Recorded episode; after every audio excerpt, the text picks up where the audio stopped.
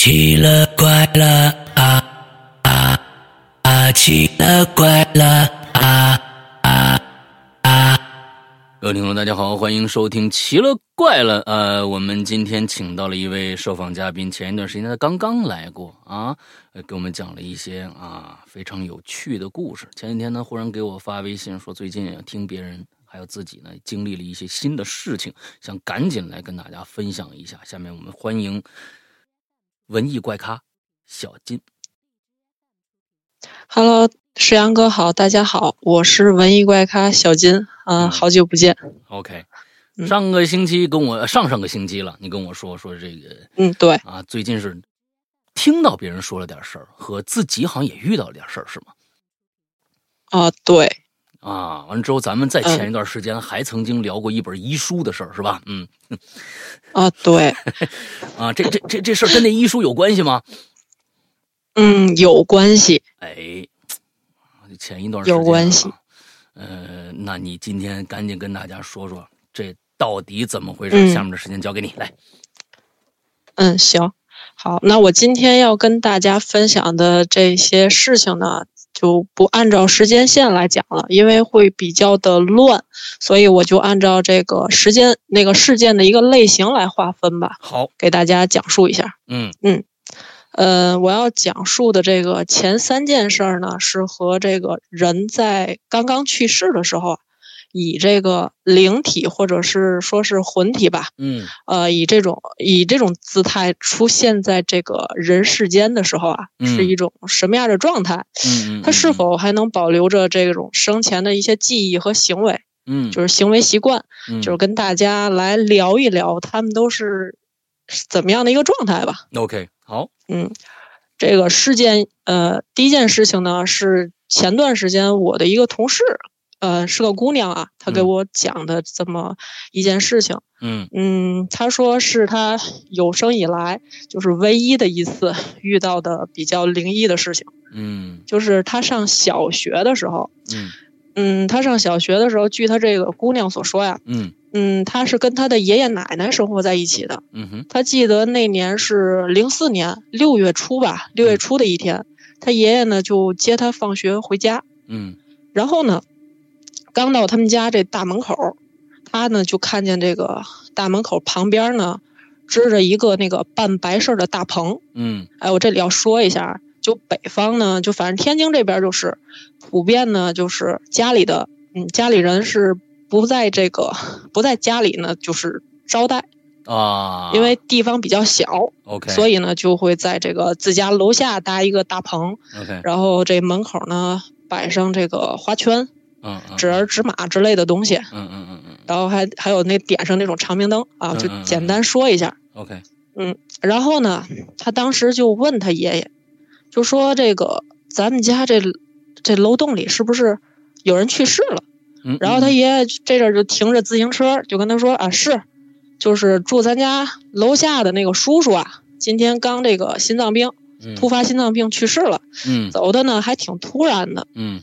就刚五刚到五十岁，就挺可惜的。嗯他说，哎，对了，刚去接你这放学，这去接去接你放学，我呀走太急，还没给人随礼了，嗯你呀先背着书包上楼，我跟人说几句话。嗯然后他说行，于是他就背着书包上楼了。他呢，他家是住四楼，嗯这个去世的这个叔叔家里呢是住三楼，他们家楼下。他呢就上楼，嗯往楼上走，刚走到这个三楼的最后一个台阶儿的时候，他就看到了这个一个男的背对着他站着，嗯，穿着呢穿着一件短袖的 T 恤 T 恤衫，嗯嗯嗯还有这个嗯穿着还穿着一件这个蓝色的牛仔裤，嗯就这么背对着他站着，正好是站在人去世叔叔家的这个门口，嗯就往人家里面看。就是由于他爷爷家是住的是那种老楼，嗯。过去的那个防盗门是那种两层的，嗯。两层外面有一层那种简易的那种铁栅栏门，嗯。然后里面会有一个木门。在夏天的时候，就是，嗯、大家就为了凉快一些，嗯嗯，就有过堂风，就会把这个屋里的那个门给关上，啊，就把屋里的门打给打开，就是啊。就是给打开，然后呢就只关上那个外外边的那个铁栅栏门明白，嗯啊，然后就是为了方便嘛。嗯那天呢，这户人家呢，也是把这个呃里面的那个门给打开了，嗯只关上那个外面的那个门，外面那铁栅栏门。嗯他呢就觉得挺奇怪的，然后就是觉得，你看这这人呢也不进去，你要是前来吊唁的人呢，那肯定是肯定是在楼下大棚里啊，啊，他也不进人家里，他就在那儿看着，嗯哎，觉得好奇好奇怪。然后呢，他也但也没太在意，就往楼上走。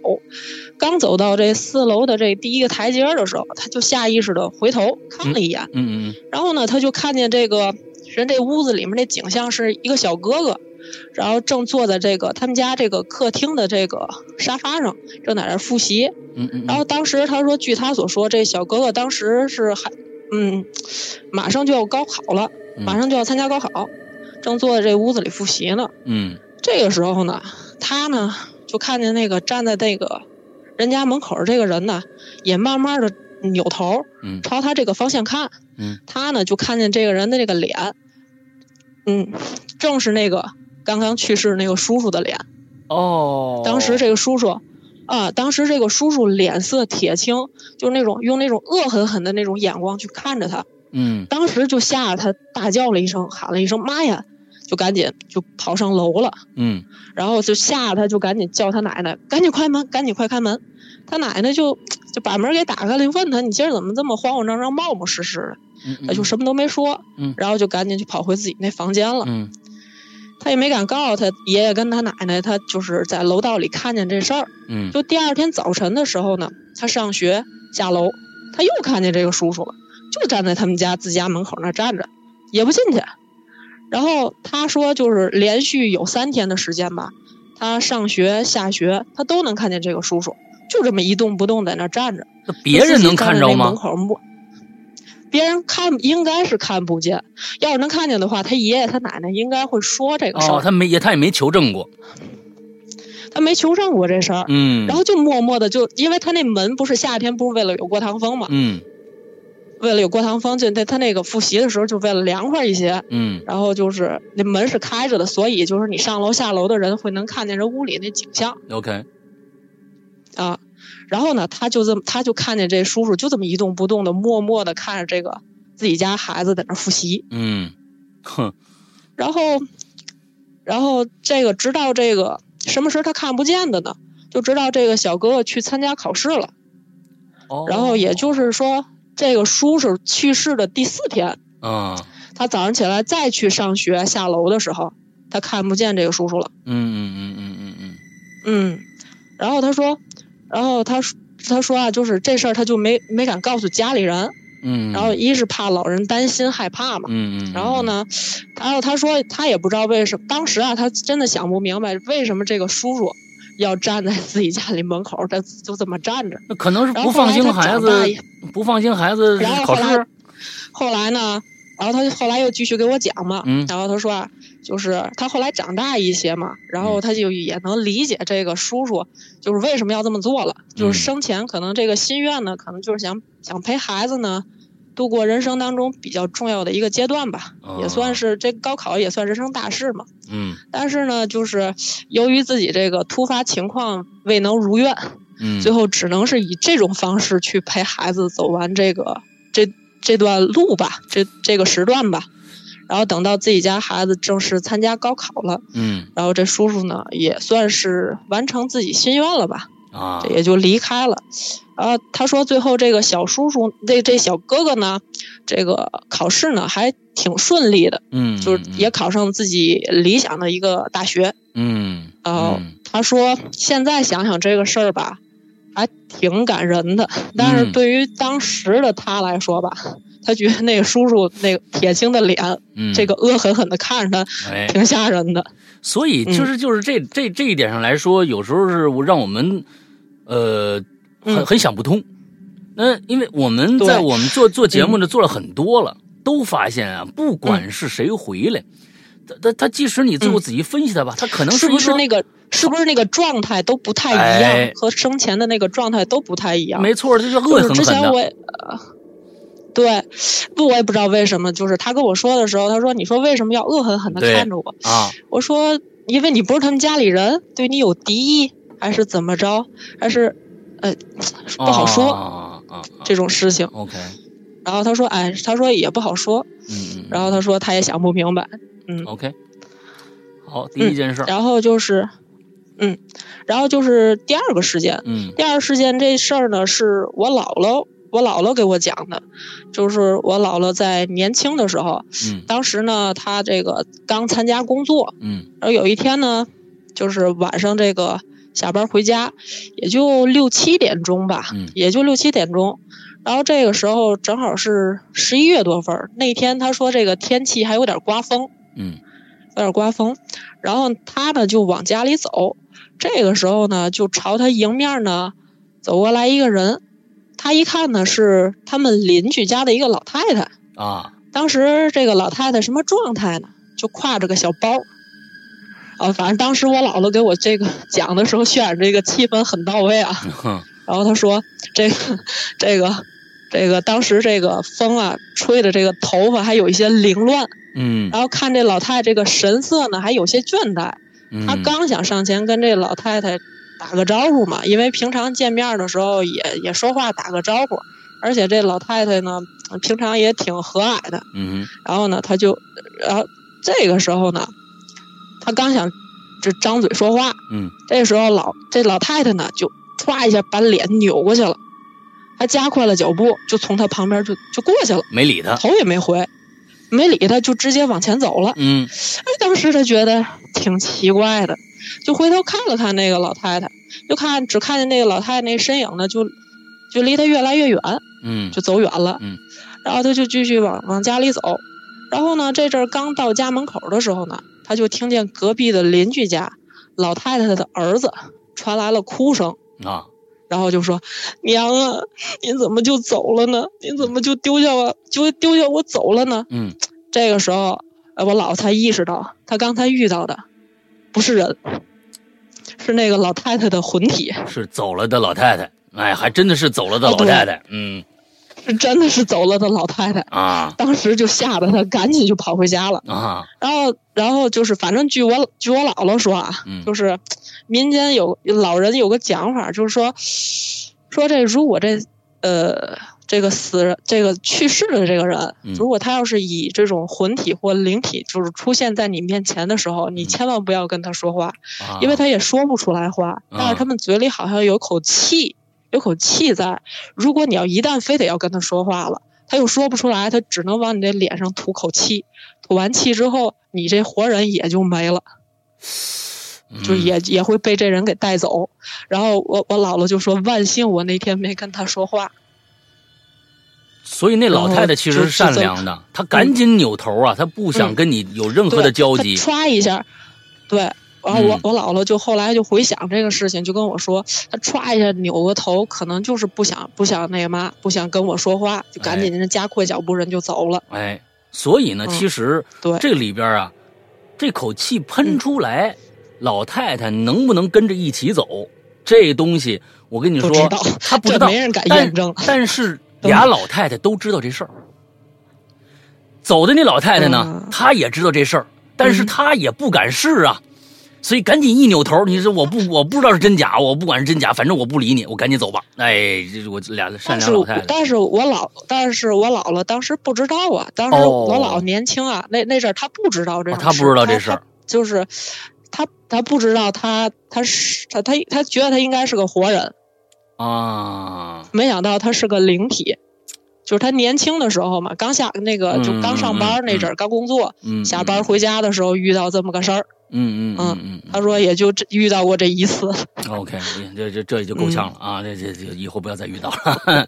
嗯，好，嗯，然后，嗯，然后就第三件事儿，第三件事儿就是也是我前段时间呢，就是这个这个事情是这个我呃前两期前两期讲的那个师傅，嗯那个师、那师傅他就是处理的一个事件，嗯然后就是那天跟他去他们家跟他聊天的时候呢，我我就问了他一个问题，我说啊，这个问您一个问题啊，你说这个植物人儿，你说是不是因为这个灵魂找不到躯体，所以他才变成植物人儿的呢？嗯然后这个师傅呢就想了一会儿，说也不一定。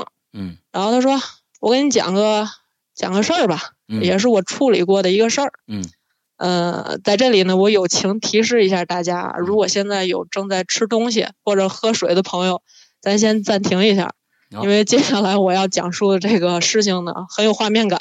哦哦真的哦很有画面呃，我提示一下啊，是是有味道的画面感感是吧？啊对对对对对啊啊，您来吧您往后听你就知道了。嗯嗯，这个事件呢是一八年一八年十月份左右发生的这个事件。嗯呃，发生的这个地点呢是在河北省保定市。嗯呃，具体这个地点呢，我就我也不方便透露啊，嗯，就不说了。嗯嗯，这个男主人呢，早晨起来呢，就是刚从这个呃开着车，嗯从这个小区出来去公司，嗯。刚出小区门口呢，就是由于他那车啊也没减速，而且车速呢开的又有点快，他们这个他住这个小区这个门口呢有一个死角，嗯。就是你过这个路口的时候呢，你必须得减速，你才能看见这个马路上行驶行驶来往这个车辆。，OK，这个时候那天呢，正好呢他开车的时候他也没看见，这个时候正好从马路上这行驶而来一辆这个大粪车，嗯。嗯嗯，大粪车，嗯啊，这个这个开车的这个男主人呢没看见这辆大粪车，嗯这这个开车司机呢也没看见他，啊他呢就也没减速嘛，就直接那个车头直接就怼人那个人那大粪车那后半段了。他哦那个车头当时就撞的就变形了，啊就撞变形了，然后把那人那大粪车呢也给撞翻了，这这么大劲儿啊！弄得哪哪儿 啊，他那车好，他那车，啊。他那车，呃，他开的奔驰，啊啊啊啊。嗯，然后就给人撞翻了，啊！撞翻弄得哪哪都是了。哪哪都是了啊，就是对，就是，就反正要多热闹有多热闹，你啊们自己想象一下这个画面吧，啊我就不叙述了啊啊。啊。然后呢，然后就赶紧就是救人啊，救人，然后这个就叫来救护车和消防车，这都来了。嗯，当时费了好大的力气，就把这这人给弄出来了。是大粪车里面那人吧送医院？进行。他当他应该是怼就怼变形了嘛，他自己那车啊啊，嗯啊，他怼变形了之后，他那个谁受伤了他还在他自己那，这这人家那个大粪车，这人家那司机没受伤，哦。他受伤了，他等于他自己那车怼变形了，哦，他是撞在人那大粪车的后半段了，OK，明白，嗯。啊他是撞在人那大粪车的后半段了，嗯。呃，人家那司机没事他这个车也撞变形了，然后这人就卡里头了，就反正费了好大劲儿。嗯。给他给他弄出来了，弄出来之后到医院就进行抢救，到了医院呢就被诊断为这个植物人儿了，没有意识了嘛。哦当时啊，这个嗯，就就没有意识了。所嗯所以为什么刚才我问的这个问题，然后我这我这师傅说也不一定嘛，就说是不是这个灵魂找不到躯体了？他说也不一定，嗯然后他就给我讲这事儿嘛。啊然后，然后这个当时呢，这个男主人的这个家属呢，就给这医院呢，就当时就拍了一张支票，就说啊就跟这院长说，你只要能把这个人啊救活了，钱不钱的不重要。当时这院长一看这个家属也这么说了，就就全力抢救吧，就一哦通插管儿，嗯，插管儿把所有的管儿都插齐了，然后就就这样就在这个一套，嗯 ICU 啊，就反正 ICU 病房嘛，就抢救了半个多月。人呢，当时看着就是也没多大起色。嗯然后这这户人家呢，就是由于是这人做生意的嘛，嗯人脉呢也比较广，嗯就当时就联系到了这个天津的一家一家大医院，医院的名字呢我也就不说了啊。嗯然后呢，就从自己当地的医院呢，就转到了天津。嗯到了天津的这医院呢，然后就住最好的这 VIP 病房，然后插的这个管子，哎到天津之后插这管子比当地插的管子还多，哎，又抢救了嗯一个多月啊啊，又抢救了一个多月，还是没什么起色。啊后来就有一天，这主治大夫呢就跟这个他们这家属就商量，就说呀、你们看啊，他现在这个，现在这个这每天插这么多管子，这实在是挺受罪的。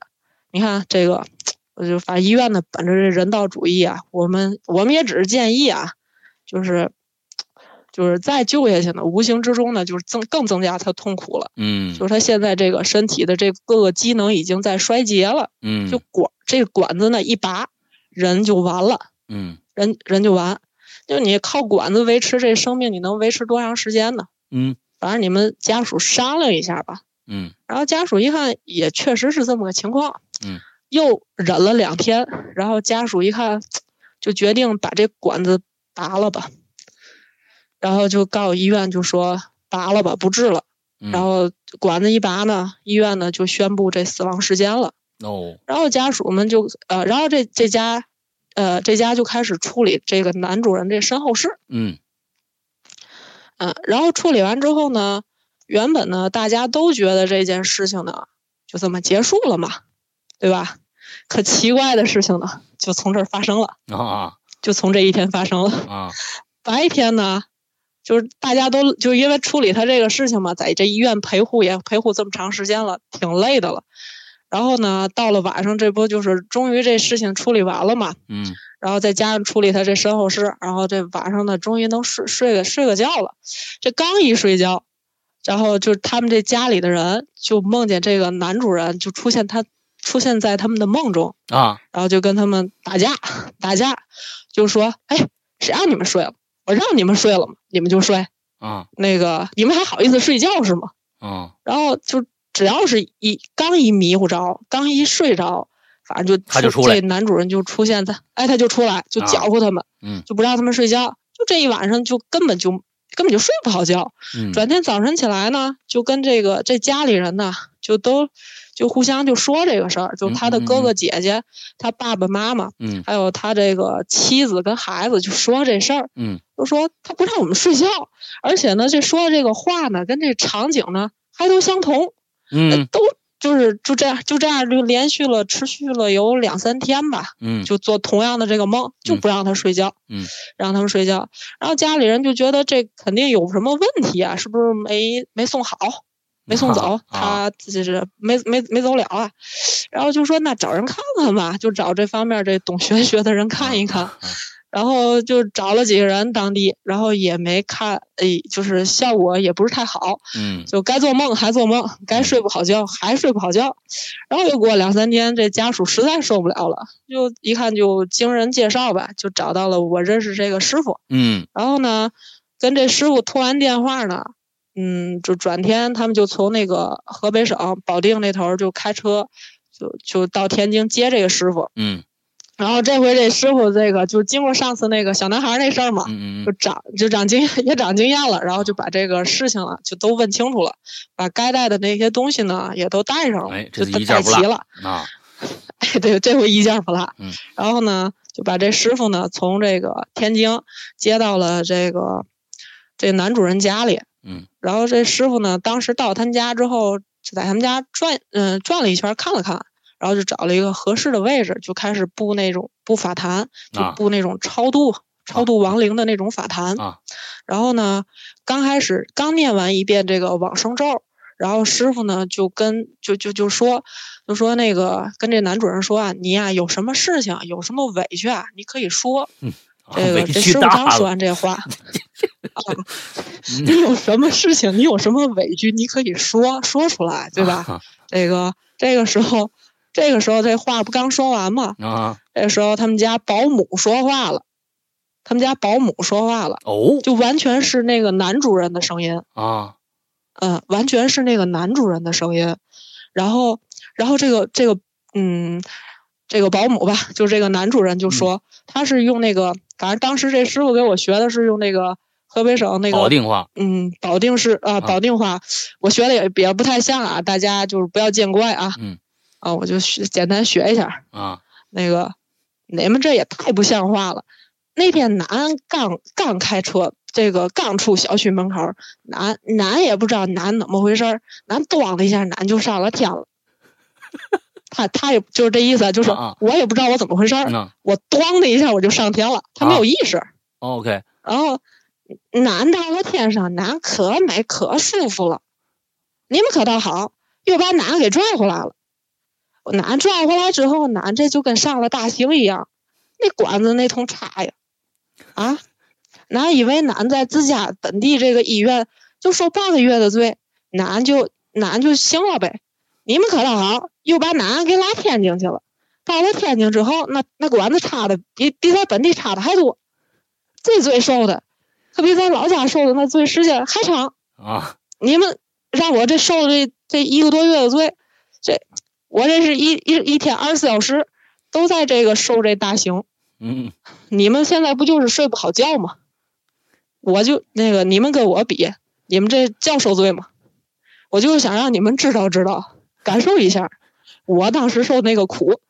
其实呢，我也没想把你们怎么样。啊他说这男的就说啊，其实呢，我也没想把你们怎么样，就是想让你们感受一下。嗯既然呢，你们呢也感受了，也请师傅了，嗯，那个给我超度了，时间呢也差不多了，嗯我呢也该回那边报道去了。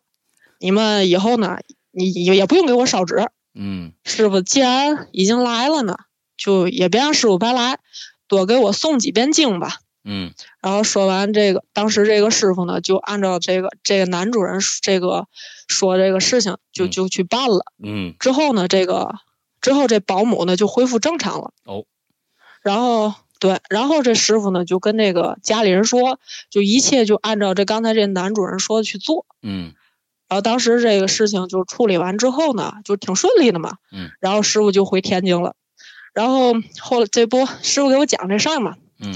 然后师傅就跟我说啊，就是一般这种情况，就是这种这种这种就是灵魂回来闹事儿这种情况，他不会做太出格的事儿，嗯也就是闹一个星期左右为一个为一个时间段，啊就是必定都是自家人嘛，也啊不会闹得太凶。嗯而且呢，这种也就是比较好超度一些。就是如果就是折腾时间太长，对于他这个这个男主人本身也不是太好的一件事情。嗯嗯嗯嗯，因为闹的时间太长呢，就在他怎么讲呢？就在他那个平行维度里吧，嗯，他就没有他位置了。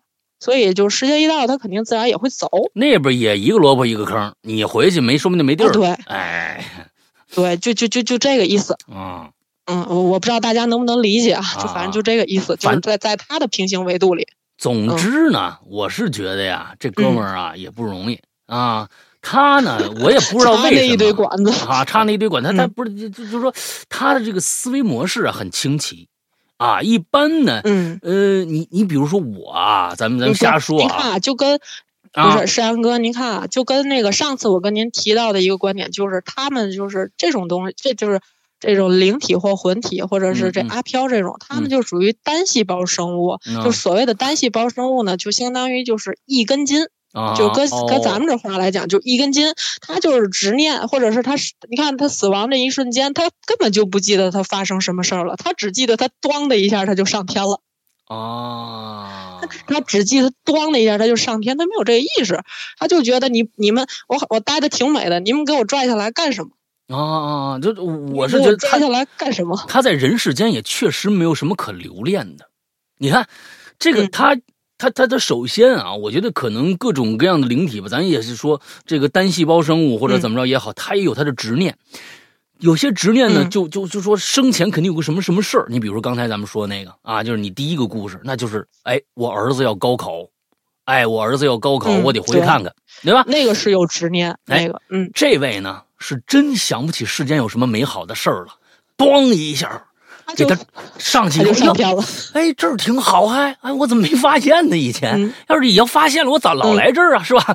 他所以他出去以后，他就不想回来、啊。你这他他也嗯不觉得自己死的冤。那你我说他死的是真够冤的，他感感觉上他就他他是像是自杀出去的。嗯呃，我刚才一听这故事啊，前面这个，他从小区出来，他把一辆粪车、嗯啊，我我跟你们说啊，这粪车我不知道这粪车是哪种粪车啊，有两两种粪车，一种粪车大卡车那种粪车，抽化粪不是抽那个化粪池的那种，还有一种小车，哎就那种哎，那三轮子、四轮子那种那种很小的那种车。但是我告诉你，嗯，那车呀，再怎么着，它里边啊啊逛悠逛悠的一兜子那个东西也挺沉的，想把它撞飞了呀。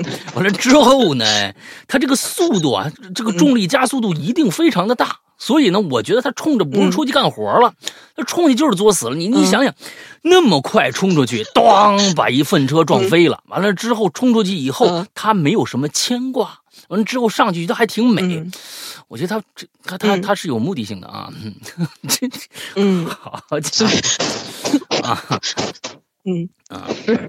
这这这行、哦我刚才你发现你这个这嗯个这个这个口口音已经回不来了啊！你这说了一大串这个这个啊，河北当地这个回回我有点快回不来了、不。好意思，我嗯学的也，我学我学的也不是太像啊，挺好挺好呃挺好见怪莫怪啊。啊，挺好挺好啊，非常的好，高兴这个啊，特别喜欢听天津话啊。嗯，行，来接着来，嗯。嗯然后就是说第四件事儿，嗯。这第四件事儿呢，就是嗯，今年十月份的时候，嗯。呃，十月假期的时候，我爷爷呢给我讲的关于我太爷爷的事情，哦。就是由于发生的这个年代，然后过于久远吧，是从清末，然后到民国，然后再嗯。到抗日，再嗯。到解放，然后啊。到文革时期。嗯。所以呢，就是我得简单的给大家介绍一下这人物的身份背景，哎。大大家别嫌烦啊，啊啊因为得把这历史线给大家串一下，嗯 OK 时间跨度呢也比较大。嗯。就在讲之前呢，我想跟大家就是说一下啊，就由于这个这讲述的这个事件这个过于离奇，而且呢也比较富有传奇色彩，嗯。所以呢，我讲完之后呢，可能会有一些听众朋友们就会觉得这个我说的这事情嗯是编的，嗯。或者说是你这写小说呢，你在这儿，嗯嗯嗯嗯那就咱那我也没有办法，嗯，咱就当故事听好吧，就嗯。也别较真儿。好。你就要是听过之后，你要觉得是编的话呢，你就当灵异小说听吧，好。好吧？好，嗯，我就说一下啊，嗯咱们言归正传啊。嗯，我太爷爷呢，生于呃一八八七年，哦，祖籍是河北省献县。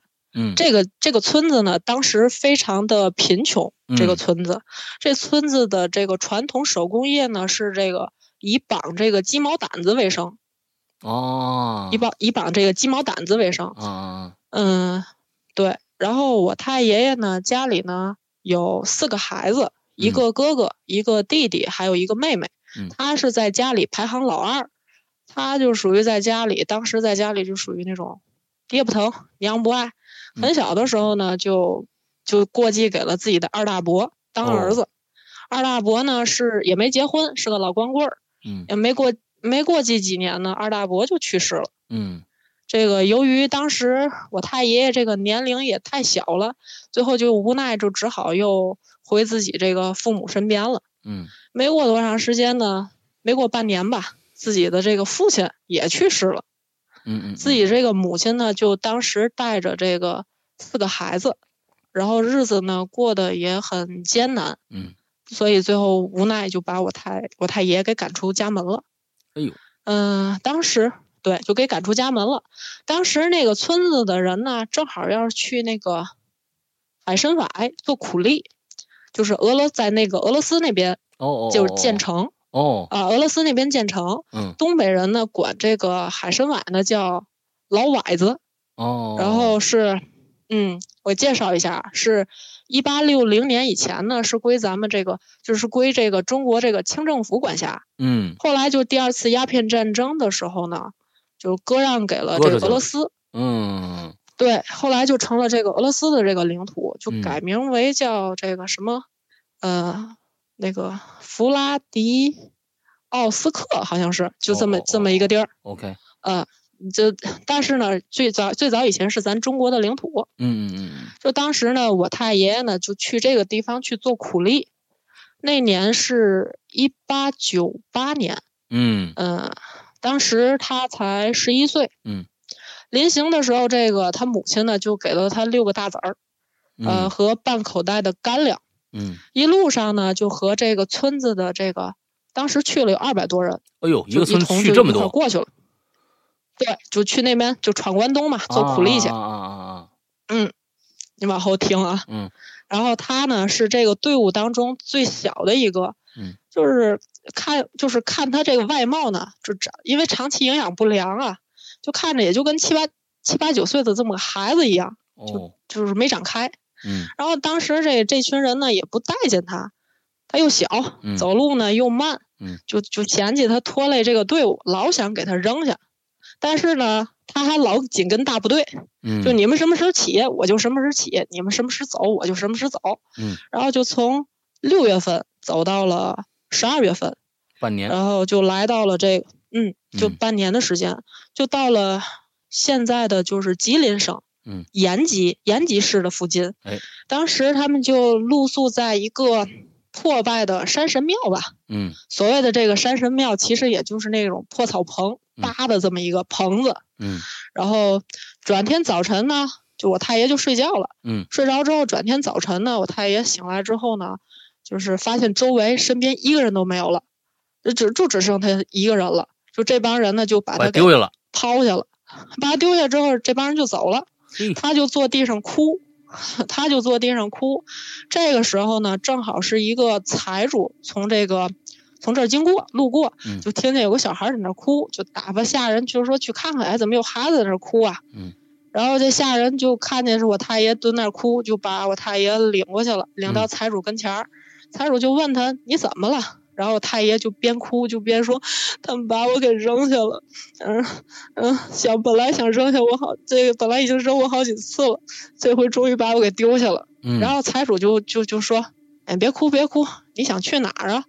然后我太爷就说：“我想去海参崴。”然后财主就说：“你这也到不了海参崴呀！你瞧你这穿的这么单薄，嗯，你这就这么一件破棉袄，底下一条单裤，你这还没走到那儿就得冻死。嗯你跟我走吧，我这正好缺一个那个烧火炕的。”嗯嗯，我正好缺一个烧火炕的，你就在柴房待着吧，你给我烧火炕吧，你别的干不了，你烧火炕还不行吗？嗯然后我我太爷一看有人收留他，就千恩万谢对这财主，嗯然后就说谢谢谢谢，行行行，我跟您走，然后就跟这财主走了。到了财主家呢，就烧了有一冬的火炕。嗯，到了转年开春过年的时候，嗯，这财主就觉得他烧火炕烧的挺好的，哎，就赏了他两块银元，然后他呢就挺孝顺的，然后就就就想托朋友啊，就帮忙把这个银元寄寄回家，寄家里。没想到这人是个骗子，这人是个骗子，没想到这人是个骗子，啊不是他们家乡那边的人，啊，拿了他的钱就跑了。他知道之后呢，就那天就蹲在这个院子里哭。这个时候呢，财主家就，呃，那天呢正好呢邀请一个客人到这个家里吃饭，嗯邀请邀邀请一个客人到家里吃饭。我太爷爷呢就蹲在这个院子里，就就默默的掉眼泪儿，越哭越难受，越嗯哭越难受，就哭出声来了。嗯然后这个时候，这哭声呢就惊动屋子里面吃饭这客人了。嗯哎，客人就问这财主说：“怎么了？这这孩子怎么在那哭啊？”然后财主就说：“啊，这孩子呀，在我这儿烧了一冬的这火炕，哎，我前两天刚赏给他两块银元，这孩子就想找人啊帮忙给家里人烧过去，嗯，没想到遇遇到个骗子，哎，拿了钱就跑了。然后这客人就说了一句：‘哟，这还是个孝子啊。’嗯然后这就接着说：‘但你这儿烧火炕能挣几个钱啊？’嗯嗯，这让孩子跟让这孩子跟我走吧，嗯好歹就是捡点山货，嗯，然后卖卖的话，都比在你这烧火炕挣钱多。嗯然后这财主就说：“哎，那感情挺好，嗯那这孩子就算是遇到遇到贵人了。”嗯嗯嗯，然后就赶紧就把我太爷爷就叫到屋里来，嗯就跟我太爷说：“快，你赶紧给这个这个这个贵人磕个头吧。孩子，你知道这人是谁吗？”嗯然后他说：“这是咱们这儿大名鼎鼎的叫毕秋爷。”然后这里我还我提一下啊，这个嗯毕秋爷这个人是在当时黑吉辽黑吉辽东三省的这个这这块地方名气相当大。哦毕秋爷这个人不是不是真名儿，这嗯这不是他的真名儿，嗯具体叫什么名字呢？谁也不知道，只不过大家都尊称他为一声毕丘爷。，OK，这个人是在这个清末的时候，长白山一带就是相当于神一样的神一样存在的人物，哦，就是现在东北啊、东北这个老就是一代的上了年纪的老人，应该都听说过这个人的名字。大仙儿吗？还是嗯是一个做什么样的一个？呃，不，呃，待会儿我会介绍的，嗯待会儿我会介绍的，嗯就是你看，包括就是像咱们这个《闯关东》这个电视剧当中的这个老独臂，老独臂这个人物，嗯其实就是以他以这毕秋爷作为创作原型哦创作的，嗯，对。然后这个财主又继续说，你以后啊就跟着他，就算遇到贵人了。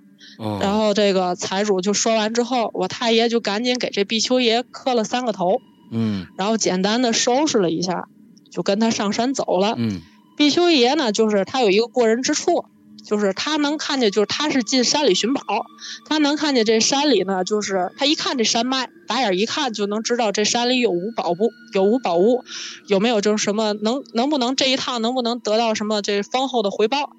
反正人在山底下打眼一矿脉看就能还是看这个穴呀？这是俩看金矿，看金矿。看金他他他不是他不是看那个看穴，他是啊看金矿。OK，明白了。嗯，嗯，他看金花，反正人打眼一看就能看出来，就是这也嗯算是经这经验问题嘛。OK，所以就很多人都愿意跟着他就上山寻宝。嗯当时这个毕秋爷手里头带着六七十号人，就上山采集这山货。嗯嗯、就比如说像木耳、嗯蘑菇、嗯松那个松子儿，还有松茸。嗯反正当时就嗯把它那卖了换钱，也挺挣钱的。嗯然后在这个寻找山货这个山货的这个过程当中，我太爷爷呢就发现了当初就跟他一一块儿就是闯关东去这海参崴嗯做苦力的这帮人的遗骸和遗物了。哦，都死了。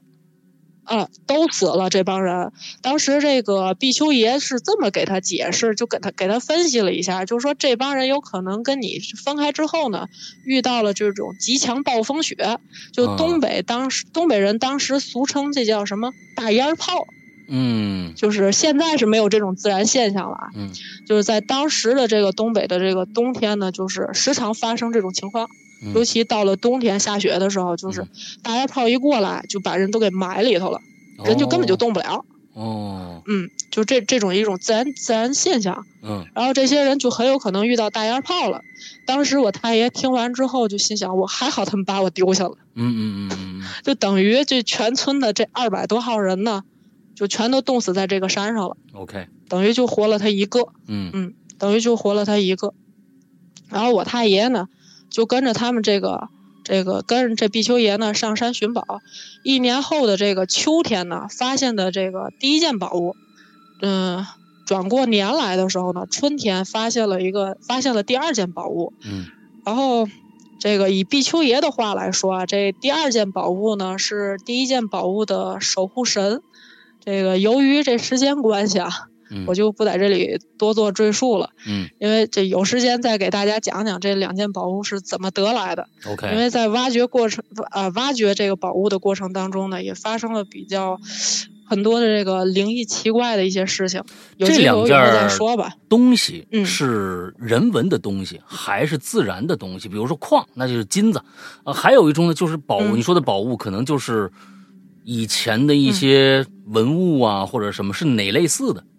这两件东西呃，自然界的一些东西，啊咱咱以后再说吧。好，啊，自然界的一些东西。嗯，然后因为时间太长了，真的要说的话得好几期。然后啊，行，那个，所以呢，嗯，行，好了，我我继续往下讲啊。嗯嗯然后这个时候呢，就有一天，毕丘爷呢就跟我太爷爷就就说，就叫到他跟前儿，私下里就说，就说啊，那个你别跟着我了，这两样东西呢也归你了，本来呢也是你发现的，这东西本来就是你的，嗯，你下山去吧。然后这个我呢，把东西都已经放在这个绸缎庄了，你下山去绸缎庄去把这东西换了，换成银钱，我都已经打好招呼了。嗯你别再跟着我了，因为这山上的人太杂了，什么样的人都有，嗯，我怕我照顾不到你，你会有性命之忧。你而且你这财气呢挺大的，你干什么呢？你都能挣钱。反正当时我太爷并不想走，毕竟这还小孩儿嘛。嗯嗯嗯嗯，他说那那我能干什么呢？然后比丘爷说你你干什么都行，你别跟着我了，嗯赶赶紧走，到这山下从那个大城市你倒腾点洋玩意儿，你到吉林去卖那个延吉那头你去卖，嗯卖了你肯定能挣钱。就嗯。当时延吉人就是手里有钱，但是，呢，因为他们出不去，冬天也出不去，嗯嗯嗯。然后就是呃，对，就是很需要这种洋玩意儿，嗯，买这那买这些东西。你然后这比丘爷又说，你不要老依靠别人，以后你只能靠你自己了，嗯。我们不能带着你了。说完之后，这个我我太爷就哭着就给这个比丘爷磕了几个头，嗯，然后就下山了。哎，然后就，嗯，然后到了山下这个绸缎庄，就把他那个东西换成这个银钱了。当时这换完银钱之后，他就有了这个，呃，第一桶这个启动资金啊，就第一啊桶金啊，嗯呃，给家里人呢就寄了一部分，嗯，然后剩下的一部分呢，就当时他自己买了一个庄园，呵，嗯，买对买了一个庄园，还剩下一部分的钱呢，他就开了一个杂货杂货店，嗯搁现在话来讲就是百货商店。搁现在的话来讲啊，嗯就是当时什么都卖，他卖的就是比较，你看，像这个洋号啊，嗯反正就是，呃，羊骨啊，就是反正都是这种西洋玩意儿，嗯卖的就是这种东西。嗯啊，他当时是从大连，然后还有这个奉天，也就是现嗯在的这个沈阳沈阳，嗯还有对哈尔呃哈尔滨，嗯，还有吉林嗯上货，上货就是送到这个，然后运到这个延吉去卖。嗯一九零几年的时候呢，当时这个历史背景呢还是在这个清末清末时期，嗯然后他一个夏天，有一次呢，他从这个大连上了几十把的这个手电筒。回这个延吉的途中呢，嗯啊，回这延吉的途中要经过八十里地的这个原始森林，一嗯片原始森林。当时呢，天色呢已经暗了。他路过这个地方，地势呢就是路过的这个地方，地势比较平坦。但是那天他记得天气特别炎热，马上就要下雨了，嗯他就准备这个露宿，他就开始这个准备打这个地铺。嗯呃，我顺便说一下，就是过去野外这个露呃露宿的时候是怎么打地铺的呢？嗯嗯就是先先是在这个地铺地铺上铺上一层那个松针儿，嗯。松针上面呢再铺上一层这个油布，嗯，油布上面呢你再铺上一层这个袍子皮哎，人躺在这个袍子啊、人躺在这个袍子皮上呢，然后再盖一层袍袍子皮，然后袍子皮上呢再盖一层油布，啊，就是无论你下多大的下下多大的雨，也，无论就是有多大的露水都嗯不会怕了，哎，就是你的货也不可能有有那个进水什么的。也暄乎啊那，水呢，就是从啊，对嗯你那水呢就会从你那松针底下流过去。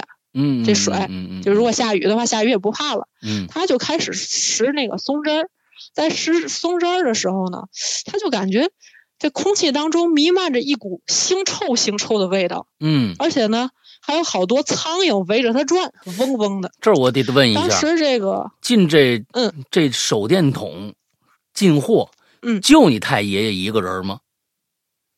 对，当时就他自己一个人背着个筐呵，进货，这个这个行啊，啊，他走，他走，您听着呀。嗯，然后呢，这个时候呢，天空中呢就打了一道闪电，嗯。嘎啦一声。嗯。然后呢，就他借助闪电那个光亮呢，就看到了前面不远处有一辆大马车，大马车的那个车底下呢，就趴着一个人，趴着一个人在那车底下，就是也正在那儿，这不这不快下雨了吗？嗯，也在那儿避雨。嗯他看见车底下的那个人了，车底下的那个人呢，也看见他了，就是这这俩人就同时就看都互相都看见了。哎，车底下那个人呢，就跟他说：“哎，那个说大兄弟啊，你别别在这忙活铺你那个铺你那东西，别打地铺了。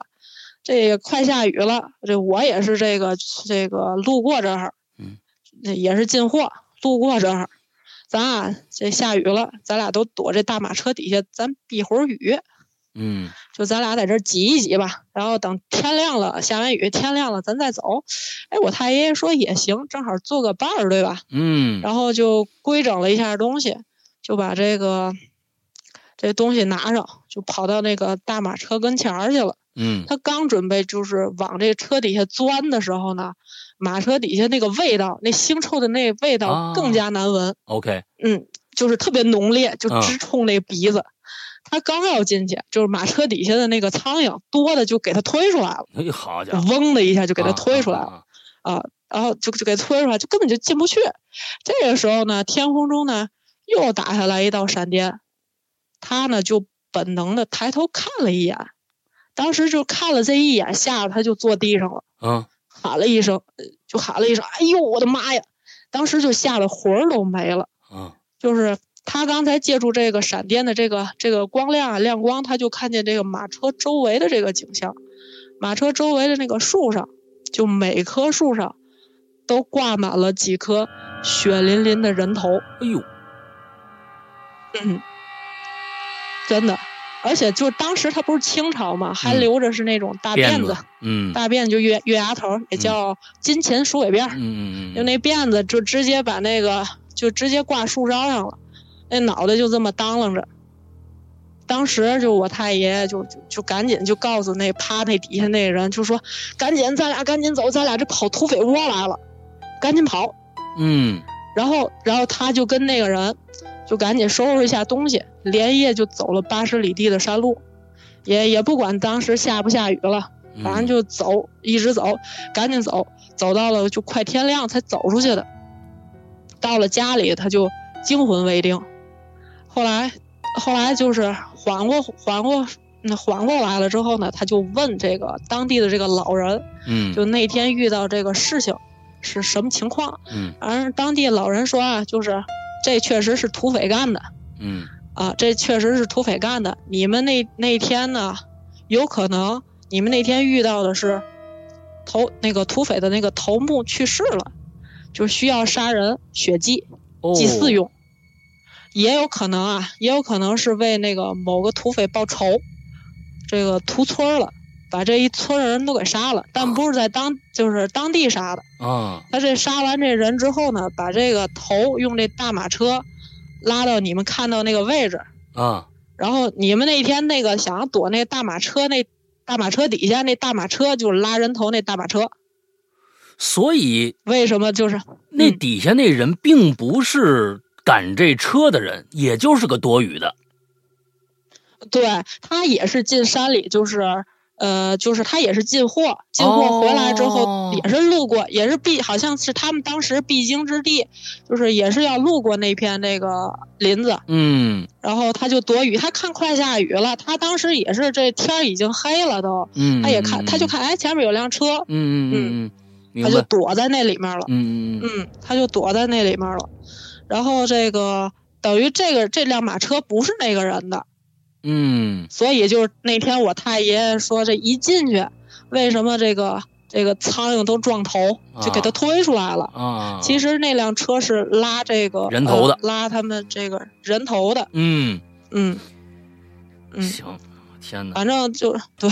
那哥那哥们儿够能忍的。啊，这这啊，对，反正就这么忍着。啊，嗯，这个场景就反正当时我爷爷给我讲完之后啊，反正给我吓一跳，嗯嗯啊嗯嗯，这是挺吓人的。对对对对对对在这种环境下，对吧？嗯挺惊悚的。对就是恐怖不一定非得是就是突然间有个鬼突然对对间出现，对，这这种事情真的要看遇到过一次能记一辈子，嗯嗯。太吓人了。像这种情形，其实嗯我们只能在电视剧或者是呃其他的一些感觉上是，啊，跟咱们、嗯其实跟咱们距离太远了。现在你想看着一个一个森林里面挂满人头，我天哪，在这样的一个法治社会里边，呃几乎是见不着啊，几乎是见不着这种东西。是是是嗯嗯嗯是。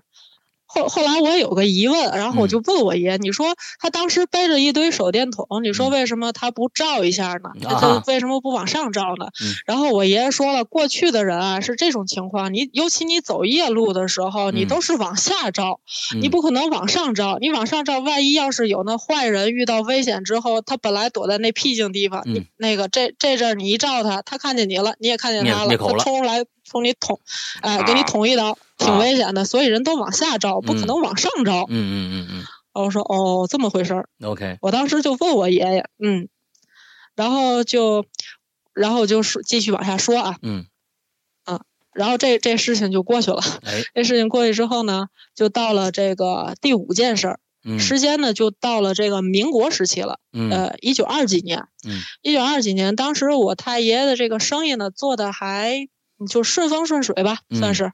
嗯，就当时这个那年初雪刚下完，下了这第一场小雪，我太爷早起呢就起床嘛，起床这马上就这要做生意了嘛，嗯就打开这个就打扫一下这个门口这雪，嗯刚一打开这门呢，就从门外头轱辘进来一个人，当时呢就给我爷吓了一跳，就是当时我爷，当时我这我太爷就心想啊，就说这个这人别再冻死了，嗯这一大早上起来这个影响做生意啊，嗯影响做生意。然后一猫他这人那脉搏呢，这人还有气息，嗯看着这个穿着呢也不太像是要饭的，因为嗯穿的挺整整齐齐的。嗯看人看这人那个精神面貌呢，就像应该是六七十岁的样子，，OK，就赶紧就招呼手底下的人，就把这人呢搭到那个柴房去了。嗯然后呢，就请了一个郎中来给他看病。嗯然后这大夫呢就说啊，这人没什么毛病，就是偶感风寒了，冻的，嗯吃几副药，去吃几副中药就去去寒就没事儿了。嗯然后，然后就给他这个拿药嘛，拿药，然后就给他养着，养着之后过了几天之后，这人就就痊愈了。痊愈之后，这个当时呢，这人病不就好了嘛？当时我太爷爷呢，就还给了这人两块大洋，然后呢和一些吃的，就是说路上带着用。这个这一般这正常人就是，要是人这个病好了之后啊，正常人不就应该都走了嘛，也嗯给你钱了，嗯也给你吃的了。是，哎，没想到这人不走了，就把自己当客人了。没事儿这儿溜溜，没事儿那看看，到嗯，点儿吃饭，过到去还真有这么人，嗯，可找着饭辙了到啊点，吃饭，哎，到点吃饭，到点睡觉。这当时我太爷就就挺烦他的，然后当然也不好意思轰他走啊。嗯然后当时这人也看出来了，又过了两天呢，这人就主动就是去前面这个柜台，就跟我爷爷说，跟我太爷爷说，说啊，这掌柜的，哎，您您知道我是谁吗？嗯我太爷一笑就说，我救你的时候，我也不知道你是谁，我这不也救你了吗？嗯然后这时候这俩人就都互相笑了一下，然后这个人啊就就自己做了一下自我介绍，然后就说呀，他是一九零零年以前呢，他是在这个宫里，他是个道士。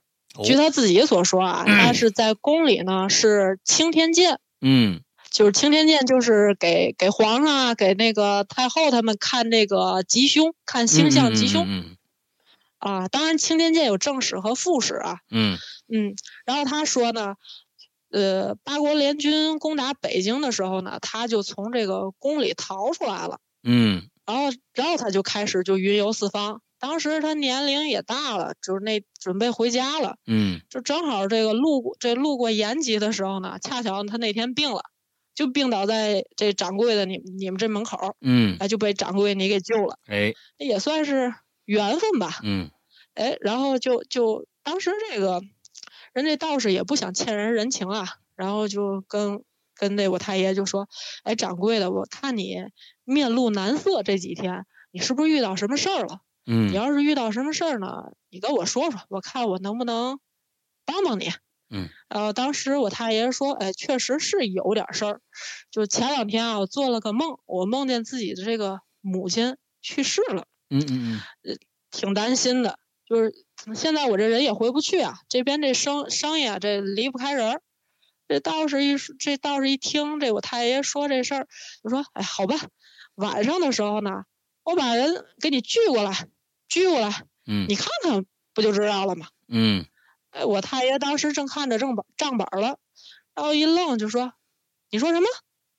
老道就说：“我晚上把人儿给你叫过来，让你看看。”嗯这时候我太爷就把账本放下了。你说什么呢？啊！我当时从县县到延吉，我走了六个多月，才走到这儿的。你说晚上叫我来就叫我来啊，这怎么可能呢？嗯然后这个道士道士就一笑，就说啊，掌柜的，呃，叫得来啊，叫不来，对于你来说呢，也没什么损失。嗯你不妨呢，照着我说的去做，嗯咱们验证一下呢，也无妨。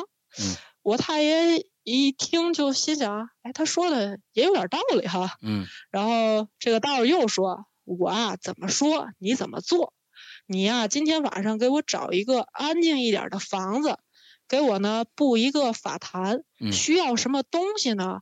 我告诉你，嗯你呀、提前跟手底下的人说一声，就是只要就是天今天晚上天儿一黑，就不要让他们出来乱走动了。嗯然后你院子里要是养什么狗啊、什么小猫啊什么的，迁到别人的别人家去。今天晚上先迁到别人家去，明天再迁过来。嗯我太爷说，我我们家没养这些东西。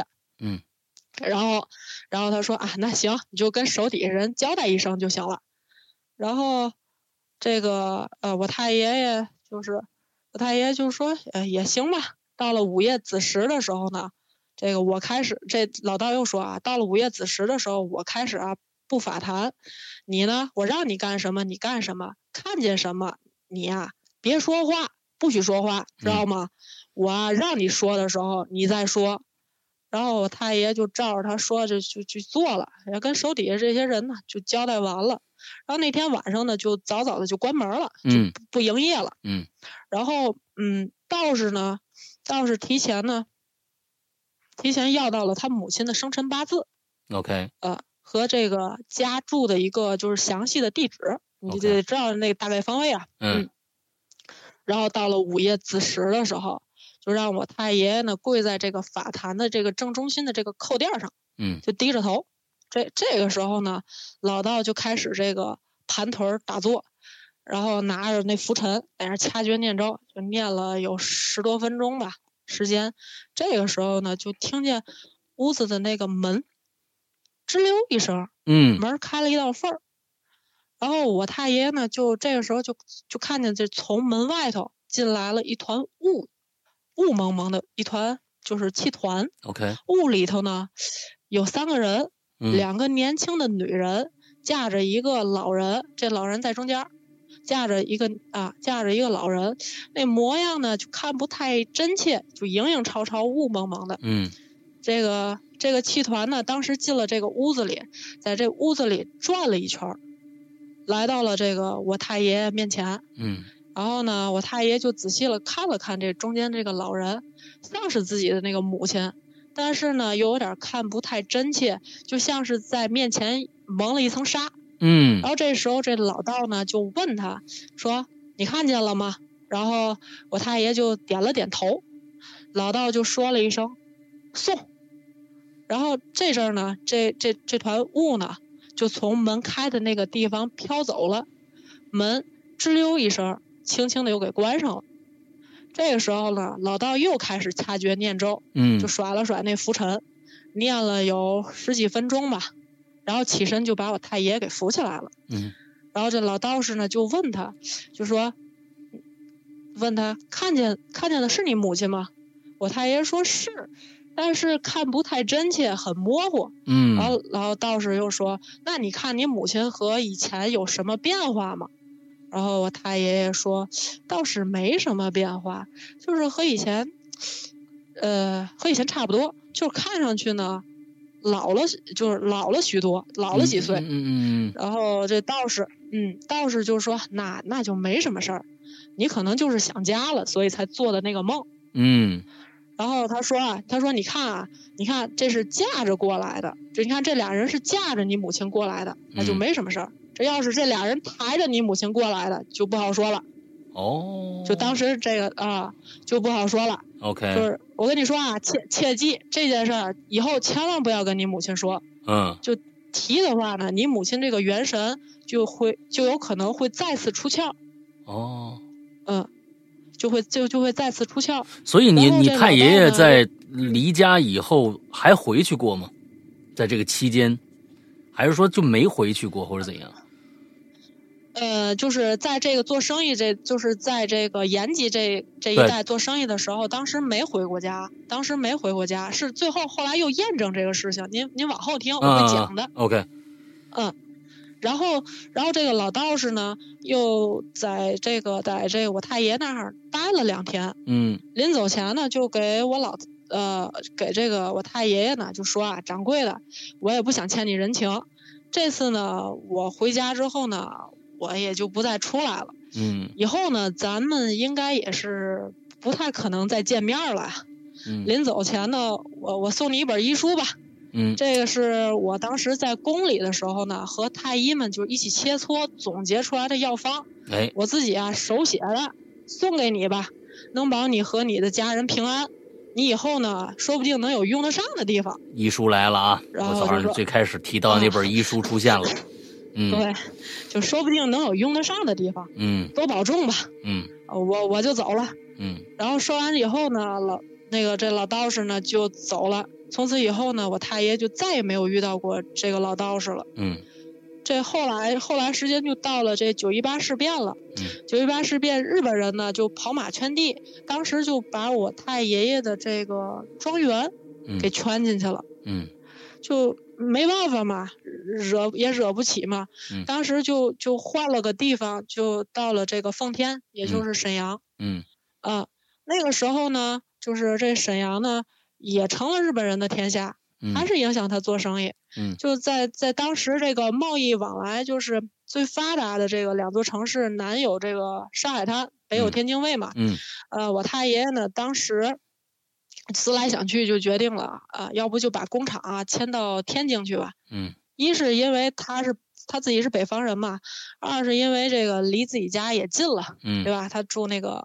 河北那个，他住县县那头儿。嗯呃，三呢是又可以方便自己照顾自己的母亲，把自己嗯母亲接到身边来照顾。嗯于是呢，就举家，然后来到了天津，买地建工厂。嗯呃，在买地的这个过程当中呢，呃，经朋友介绍，介绍说这个有块地呢很合适做工厂，嗯而且这块地的这个也比平常的市价低了很多，相当嗯于是一个白给的价钱。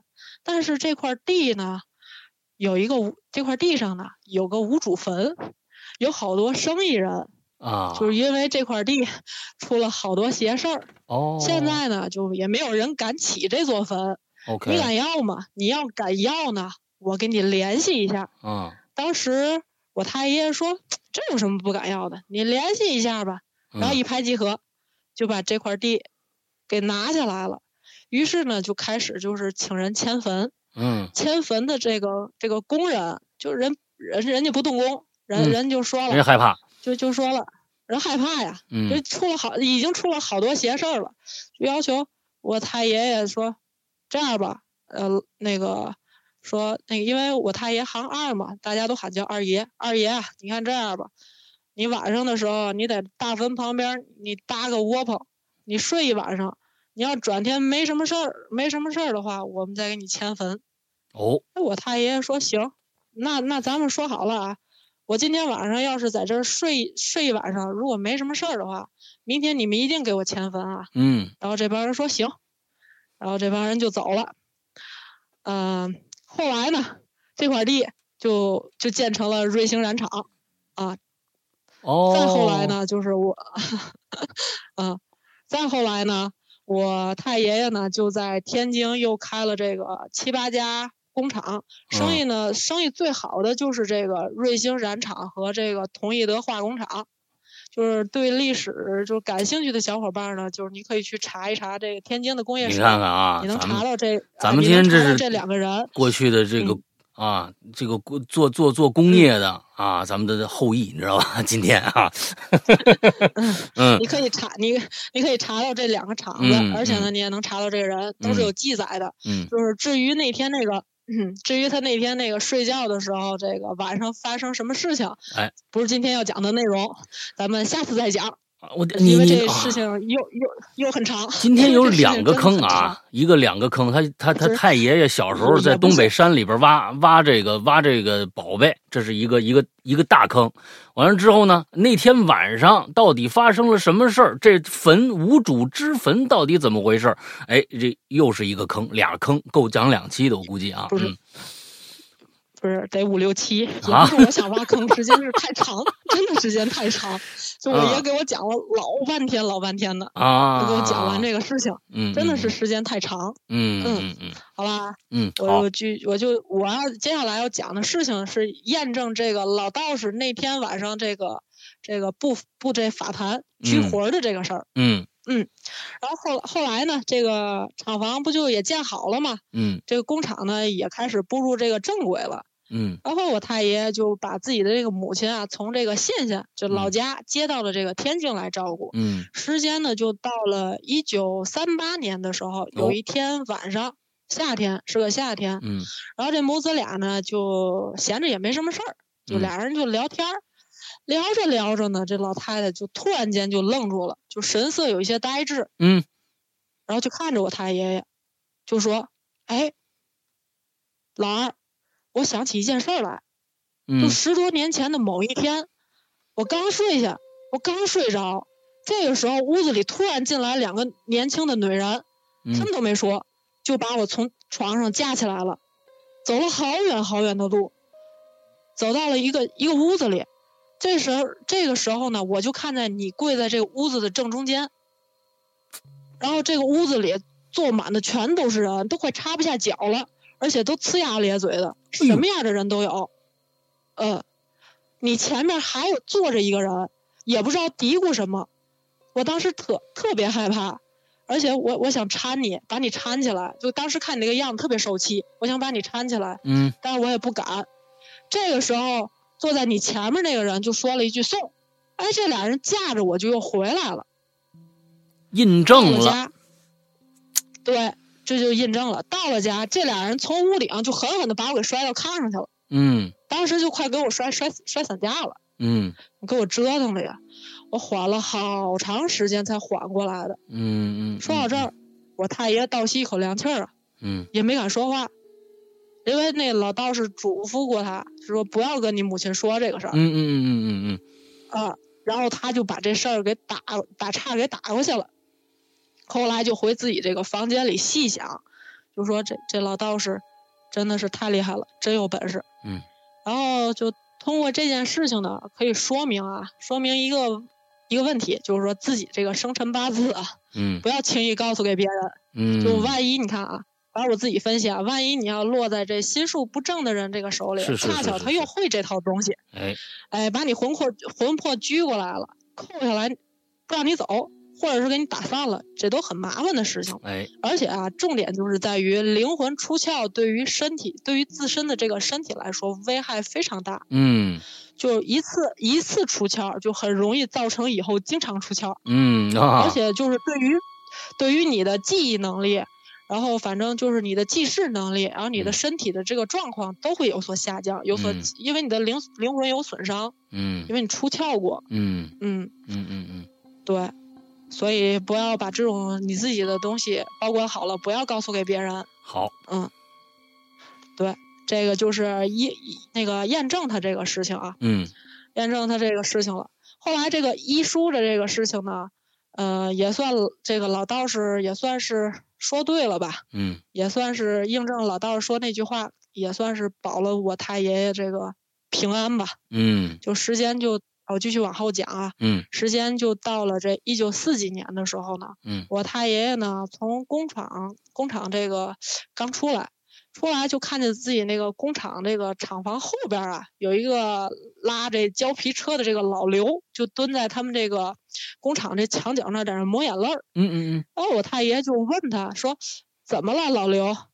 然后老刘就一边哭一边说：“哎 前两天啊，在早晨起床，我们家俩孩子打架，嗯，打着打着，一个孩子掉粥锅里头了，呵，这粥锅够大的粥粥锅，啊那那这呃那个，就是反正能能躺进去一个人，就那种那啊种粥锅。嗯小孩儿嘛，七八岁的小孩儿嗯就掉那粥锅里头了。嗯，刚熬好的一锅滚烫的粥啊，然后就就就这孩子就躺里头了。嗯躺里到医院，到了医院之后，这大夫也不给治，就因为大面积的烫伤，哎。就都烫后背了。嗯，烫后背就后背就已经烫烫秃了皮了都，嗯嗯嗯嗯，就是，然后人大夫就呃就就给了点药吧，然后就拿回家了，也不见好，嗯。然后啊就抹一抹也不见好，然后这大夫说这孩子也够呛了，你后后背这你看这烫的掉了一一一大片皮了。嗯嗯回到家之后，这孩子就疼的这嗷嗷直叫唤，嗯。就两天也睡不着觉了。是啊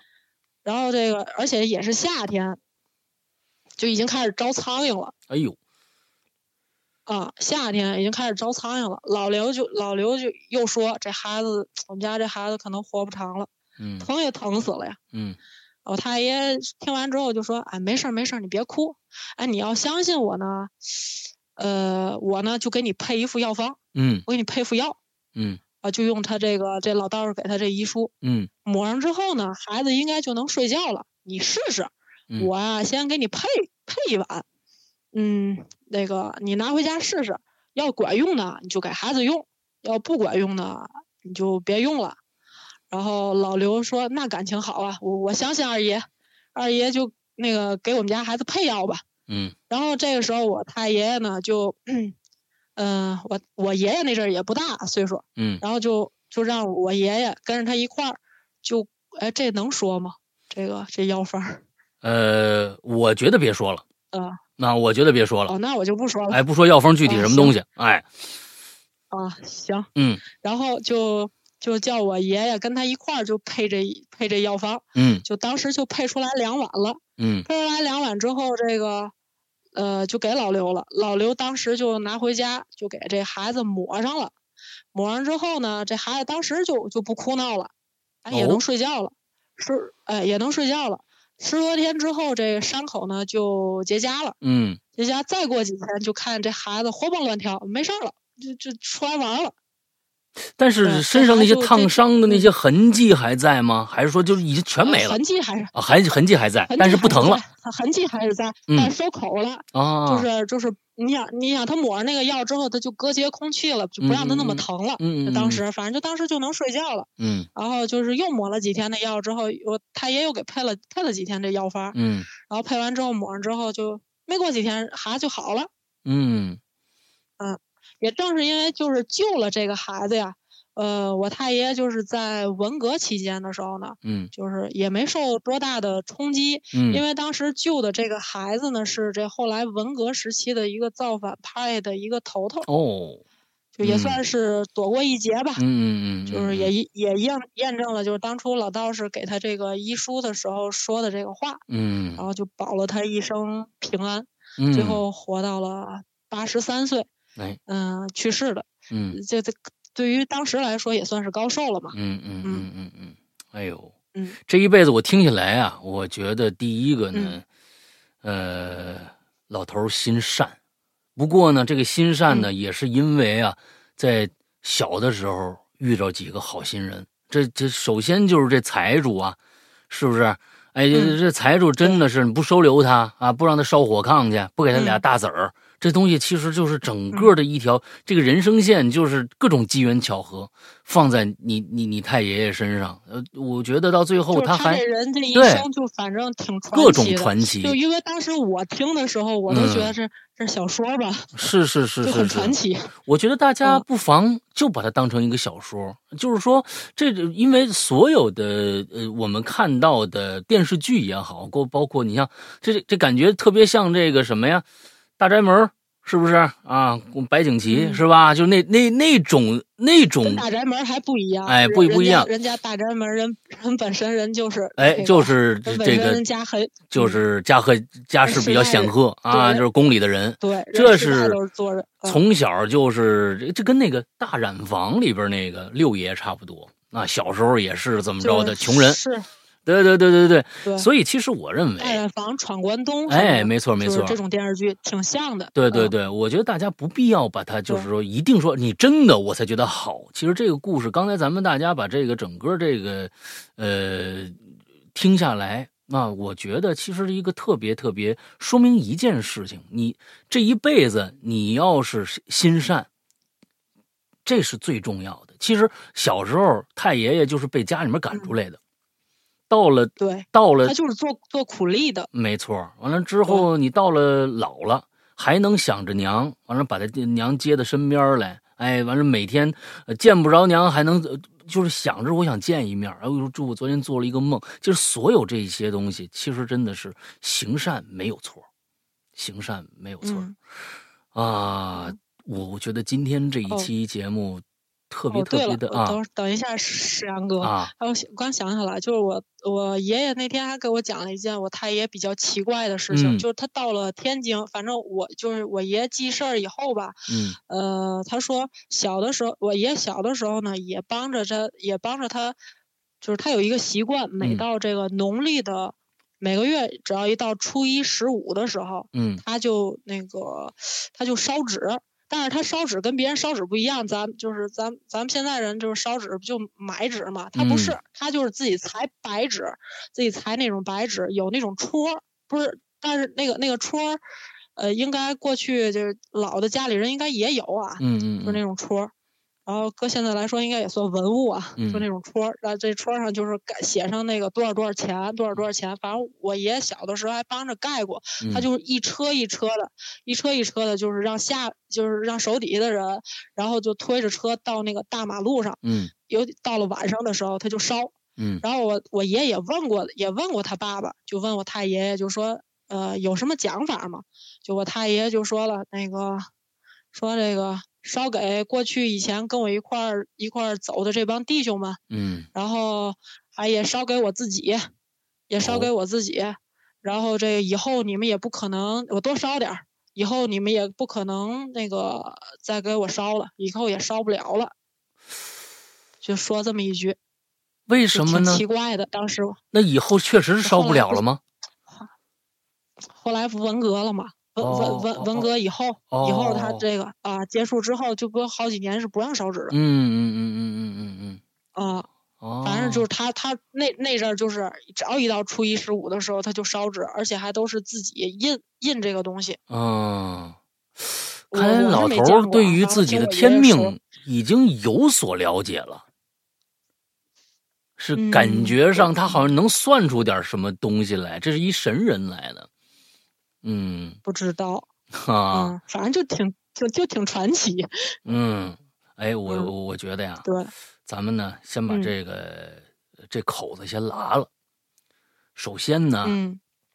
山里边寻宝这一段，还有你刚才说的呀，嗯。这这坟场这一块儿啊，这这这无主坟嗯。这一块儿，这俩坑啊，嗯。咱们以后找时间填上，行，嗯。好吧？哎，咱们这就相当于一个你你你给你开一个这么一个啊，太爷爷这么一个传奇史的这么一个一个一个一个大坑啊，完了之后呢，让大家嗯。呃，我估计听完这一期啊，你相相当于这是一个引述啊，老头一生的这么一个引述，之后中间的有一些小细节呢，咱们以后啊，哎，嗯。拿出来单聊，好不好？嗯我我我可能口我可能口述的也不太好啊，哎很好口述的也不太好。很好，咱们这天津卫啊，咱们这北方这一块儿啊，河北这一块儿啊，整个加北嗯京这一块儿啊，我觉得讲故事的能力都都不差啊，这都不差，嗯我觉得都讲的挺棒的，讲的挺棒的。而可能嗯跟你是听你爷爷说的是吗？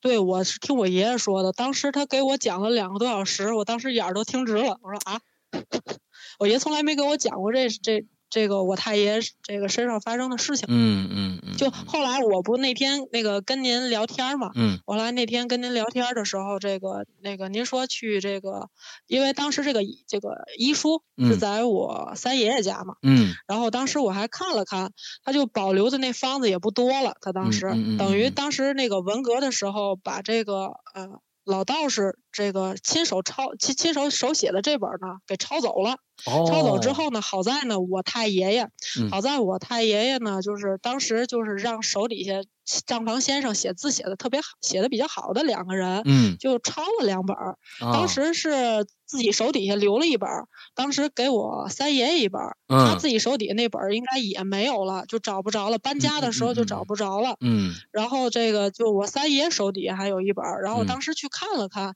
就那个反而那个就是呃很模糊了，有的那个方子，嗯，有的方子就是搁现在的就是医学来讲就是。嗯，不能使，因为好多都是毒药，里面有好多的毒药你是不嗯能用的，量太大了对啊，量太大了，剂量嗯太大了，嗯像什么雄黄啊什是么的，是是不能使的。是是是，对是，对，嗯，现在其实中医前一段时间我也我也稍了解了一下，现在这咱们现在给开方子这些医生啊，他其实呢也知道嗯有一些药啊，他不能给你开那么大的量。你要比如说，嗯我去年前年还是大前年。哎，我觉得身体嗯我调调中医啊，我也没什么没什么大病，就是嗯觉得哎呦，是不是有点那那种有有点呃没精神或者什么的？哎，去去那儿调，一望啊，你这是什么？其实也就是一个阴阳的啊，这个平和平衡问题。他呢给我开完药，开完药以后说，这个药啊，我怕呀，因为我那时候嗯我说我自己拿同仁堂去抓去，我比较喜信任同仁堂那个药的质量，我说我自己到同仁堂抓嗯得了。他说这个药呢，嗯可能你就看同仁堂怎么来批这方子。那关键这里边有嗯几味药啊，量有点大。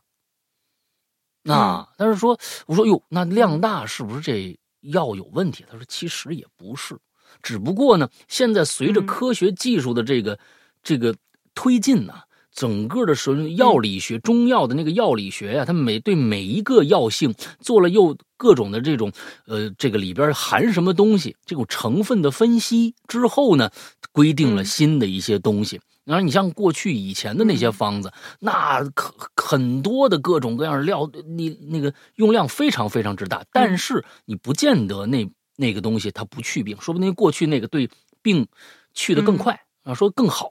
哎，他他说跟我跟我聊嗯过这个东西，对，嗯嗯嗯，我今今嗯今天咱们是算是开眼了啊。第一个呢，咱们这是啊，咱们这个实业家啊的后代。给咱们讲的实业家当年的事儿没有没有没有没有啊，而且呢，咱们这个，而且还有各种各样的坑，传奇的坑等着咱们。我觉得，我对后面的几期的节目非常非常之期待。咱们呢，就嗯，就随时约，好吧？行，如果大家喜欢听的话，我就给大家讲。嗯，我相信啊，我不管他们喜不喜欢听，嗯反正我喜欢听，好吧？啊嗯 啊，我喜欢听，你们爱不爱，你们喜不喜欢听呢？我也不管，反正你们就凑合着听啊。我喜欢听，咱们下次咱们约，好吧？嗯，好，今天特别感谢这个文艺怪咖啊，来到咱们节目，又花了一个半小时的时间给咱们讲了这么的一大堆的，呃这个我觉得这真的是非常传奇的故事啊，让咱们觉得过去的那些电视剧里面的事儿呢，仿佛应该也都是真的。嗯，我刚才想说的就是这一点，那些故事一定也不是生编硬套进来的，一定会有什么各种各样的原型。这些人的存在，对，他才因为艺术来源于没错生活嘛。没错，它才有一个嗯基础，才能让你去相信对。你愿意，因为相信是为什么呢？因为人性本善里边的一些各种各样的呃善恶之间的一个对抗，嗯让你觉得哎，对生活有希望，对你你你对生活中的善表达出更大的那种那种呃感情的时候，你自然而然就代入了。但是嗯这些事儿，我相信都是一定是真实发生过的事情。那今天咱们就找到例嗯证了，咱们下次找机会接着听嗯文艺怪咖小金来跟咱们接着聊，好吧？那今天的节目到这结束，祝大家这一周快乐开心，拜拜。拜拜。